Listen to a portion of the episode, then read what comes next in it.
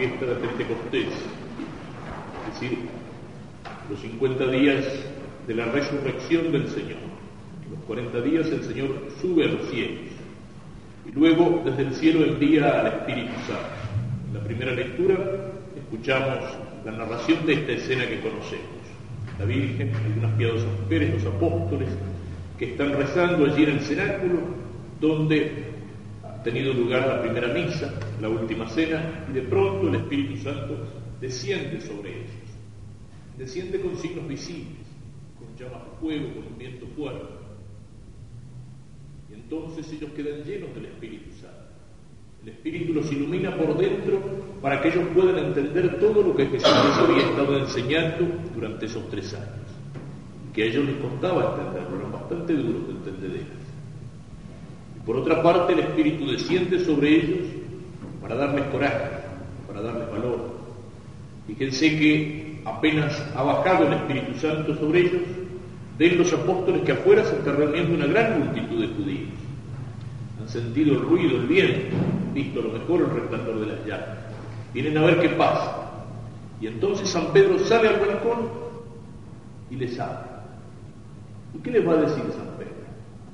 Le dice, ustedes crucificaron a Jesús y Dios lo ha resucitado. Y ustedes tienen que convertirse y tienen que hacer penitencia. ¿Quién es ese que les habla? Pedro. ¿eh? Es el mismo Pedro que no mucho tiempo antes se había achicado, se había asustado, cuando persita lo señalaba con el dedo y le dice, vos también andás con Jesús. No, no, yo no lo conozco, te juro que no lo conozco, había negado a Cristo por miedo. Y ese Pedro ahora enfrenta una enorme multitud, como cinco mil personas, y les dice que ellos han crucificado a Jesús, que Dios lo ha resucitado y que tienen que convertirse y hacer penitencia. Es el mismo Pedro, claro que es el mismo. Y sin embargo ha cambiado. ¿Y qué es lo que lo ha cambiado? El Espíritu Santo en él. Para eso nos envía Jesús el Espíritu Santo. Para que podamos entender en la fe, en la luz de la fe, todo lo que Jesús nos dice y nos enseña, y para que tengamos fuerza, para que tengamos valor, para vivir lo que Jesús nos pide. Es el Espíritu Santo que descendió sobre nosotros en el bautismo para hacernos cristianos. Es el Espíritu Santo que baja sobre nosotros en la confirmación para hacernos cristianos adultos, testigos de la fe, firmes en la fe, soldados de Cristo. Espíritu Santo es, como ustedes lo saben, la tercera persona de la Santísima Trinidad. Un misterio grande que apenas lo podemos vislumbrar. Dios el Padre que se conoce a sí mismo y al conocerse engendra al Hijo desde toda la eternidad. Y el Padre y el Hijo al conocerse se aman. Y de ese amor procede el Espíritu Santo, como amor del Padre y del Hijo, pero que es una persona en Dios, es una persona divina. Podemos tratar de entenderlo un poquitito si miramos la obra de cada una de estas personas en la historia del mundo y en la historia de nuestra salvación. Dios es Padre, Dios el Padre es aquel que crea el mundo con su palabra. Y en el mundo crea al hombre. Crea al hombre para que viviendo en el mundo y caminando por los caminos que Él le va a enseñar, al final de su vida llegue al encuentro con Dios y sea feliz en el cielo.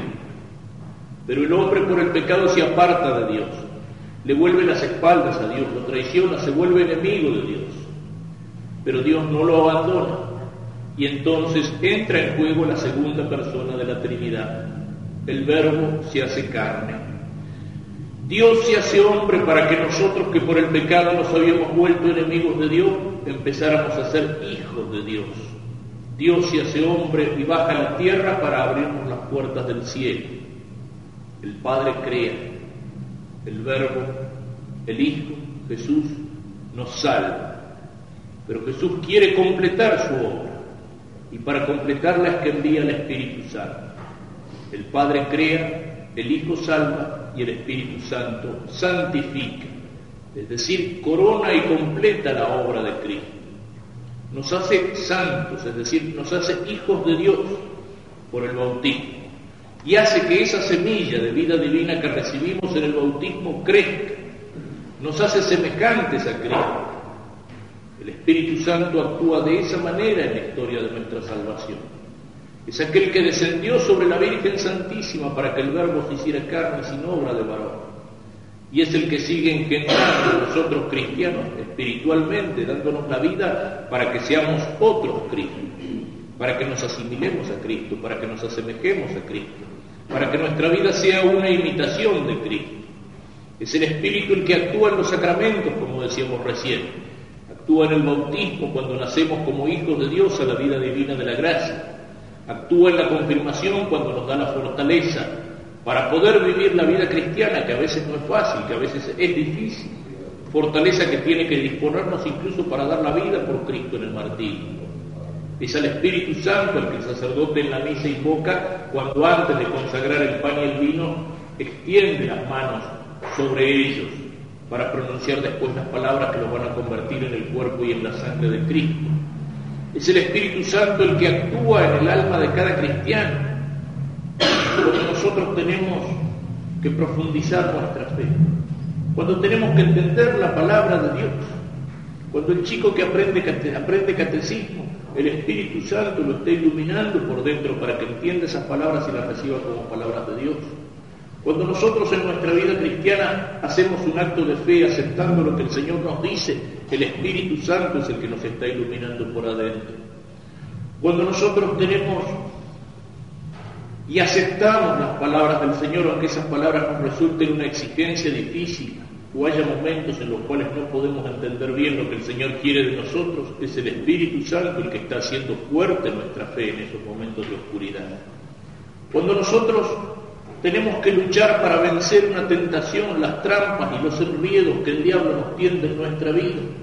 Y nosotros pedimos la ayuda de Dios, es el Espíritu Santo el que nos está dando fuerza para poder vencer la tentación, para poder vencer al demonio. Cuando surge en nuestro corazón la idea de hacer una obra buena, cuando surge el deseo de rezar, de adorar, de ser mejores, de ser más santos, de imitar a Jesús, es el Espíritu Santo el que está sugiriendo en nosotros esos buenos pensamientos. Cuando el Papa habla a la Iglesia de Dios, le marca con sus palabras el camino, con palabras que no son suyas, sino que son palabras de Cristo. Es el Espíritu Santo el que está asistiendo al Papa para que ilumine el mundo con las palabras del Evangelio. Ese es el trabajo del Espíritu Santo en la Iglesia. Es un trabajo en toda la Iglesia. El Espíritu Santo va guiando la Iglesia hacia la verdad completa va guiando la iglesia hacia Cristo, va guiando la iglesia para que sea cada vez más santa, para que se purifique. Y ese trabajo lo hace en toda la iglesia y ese trabajo lo hace en el alma de cada cristiano. El Espíritu Santo es la luz que nos hace entender las cosas de Dios y el Espíritu Santo es el amor que nos da fuerza para vivir de acuerdo a las palabras de Dios. Esa es la función, esa es la misión del Espíritu Santo. No lo hace con ruido, lo hizo en el día de Pentecostés porque ahí nacía la iglesia y Dios quiso dar un signo extraordinario de ese nacimiento público de la iglesia que se manifestaba, de la iglesia fundada por Cristo. Pero el trabajo normal del Espíritu Santo es un trabajo silencioso. Hay algunos grupos, entre los grupos evangélicos, las asambleas cristianas, las asambleas de Dios, y también algunos grupos católicos que invocan al Espíritu Santo a veces de mala manera, y piensan que, para que actúe el Espíritu Santo tenemos que ponernos a hacer un montón de tonterías o de payasadas, a, ponernos a rezar en voz alta, levantar los brazos y gritar y hacer gestos y cosas y abrazar, y eso durante largo rato, y al final eh, creen que están hablando en lenguas o creen que el Espíritu Santo está bajando sobre ellos haciendo ruido. No, eso es psicológico, eso es sugestión. El Espíritu Santo baja en nosotros cuando nos habla despacito, no como la gota que cae sobre la chapa haciendo ruido, sino como el agua que poco a poco va penetrando en una esponja. El agua no hace ruido cuando entra en la esponja. Eh, todas esas payasadas, esos gestos, esas imposiciones de manos, esos gritos, eso no es cosa de Dios, eso es cosa de su gestión, esas invocaciones de esos pastores que hacen reuniones de milagros eso es cosa para tratar de sugestionar a la gente. Y son muchos los que se acercan a esos grupos, gente con problemas psicológicos, familiares, de salud, desesperados, que se agarran de cualquier cosa. No, el trabajo del Espíritu Santo es un trabajo silencioso, como lo decimos. ¿eh? Como el agua que entra en la esponja. Como el café que puede penetrar un terrón de azúcar si lo ponemos allí tocando una taza de café con la cucharita, el café va entrando en el terrón de azúcar y lo va impregnando y lo va cambiando de color. De esa manera trabaja el Espíritu Santo en nuestra alma. Cuando nos hace entender, cuando nos hace amar, cuando nos da fuerza para resistir, cuando nos da el deseo de ser mejores, más cristianos, más de Cristo. Y damos en este día al Espíritu Santo, de una manera especial, que descienda sobre cada uno de nosotros, para que nos asemejemos a Cristo, para que nos santifique, para que la obra y el sacrificio de Cristo llegue en nosotros a su plenitud. Pidámosle al Espíritu Santo para que asista siempre con más fuerza a su iglesia, sobre todo a los pastores, al Papa, a los obispos, para que en este mundo difícil, lleno de errores y de mentiras, en este mundo tantas veces oscuro, la iglesia sea un faro y una luz de verdad que pueda iluminar el camino de los hombres. ¿Y de qué manera le podemos pedir al Espíritu Santo que descienda sobre su iglesia y sobre nosotros en este día? Ninguna mejor manera que la que nos cuenta la Escritura, los hechos de los apóstoles. ¿Qué hacían los apóstoles durante esos días en que Jesús había subido al cielo y ellos estaban allí esperando al Espíritu Santo? Nos dice los hechos de los apóstoles, perseveraban en la oración con María, la Madre de Jesús. Y dámoselo de esa manera, con la Virgen Santísima. Señor, envía tu Espíritu y renueva la paz de la tierra. Señor, envía tu Espíritu para que guíe la iglesia. Señor, envía tu Espíritu a nuestras almas para que te conozcamos mejor, para que te amemos más, para que seamos sanos.